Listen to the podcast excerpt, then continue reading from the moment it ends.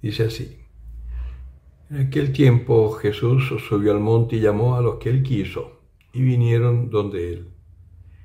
Instituyó doce para que estuvieran con él y para enviarlos a predicar, con poder de expulsar los demonios.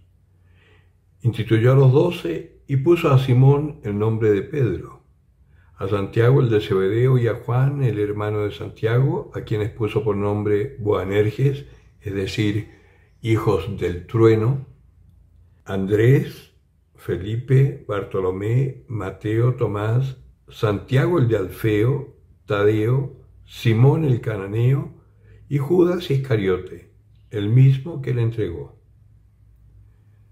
Palabra del Señor.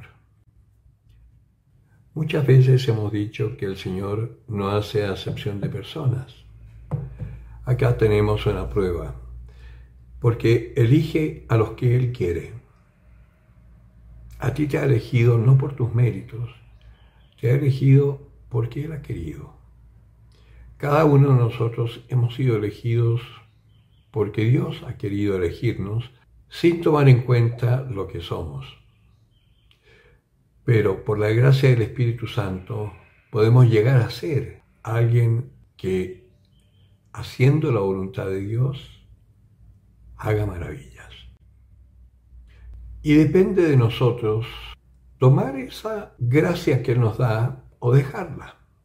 Acá tenemos la elección de Simón, a quien puso por nombre Pedro, que significa piedra, porque con él iba a ser algo estupendo.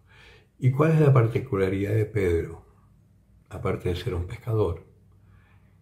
Era un hombre débil, era un hombre primario, decía, vamos para allá, y a la primera se echaba para atrás. Y también dice que eligió a Santiago el de Cebedeo y a Juan el hermano de Santiago, a los que les puso el nombre Boanerges. ¿Qué significa eso? Que eran de estos revolucionarios, eh, el grupo de los celotes, que era un grupo un poco así guerrillero, eh, que estaban procurando la caída del imperio para liberar al pueblo del yugo. Eso parece conocido, ¿no es cierto? Pues los elige.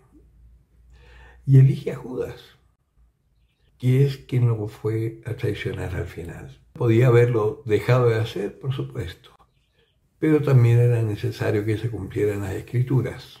Por consiguiente, lo más probable es que el Señor, conociendo el carácter de Judas y cómo era, que también era otro de los celotes, Judas, lo más probable es que cuando entregó al Señor pensó que era el momento en donde él iba a reaccionar para decir eh, judíos del mundo, unidos o cualquier cosa así, en el momento preciso para hacer la revuelta. Y cuando se da cuenta que él traicionó y vendió a un inocente, no lo puede soportar.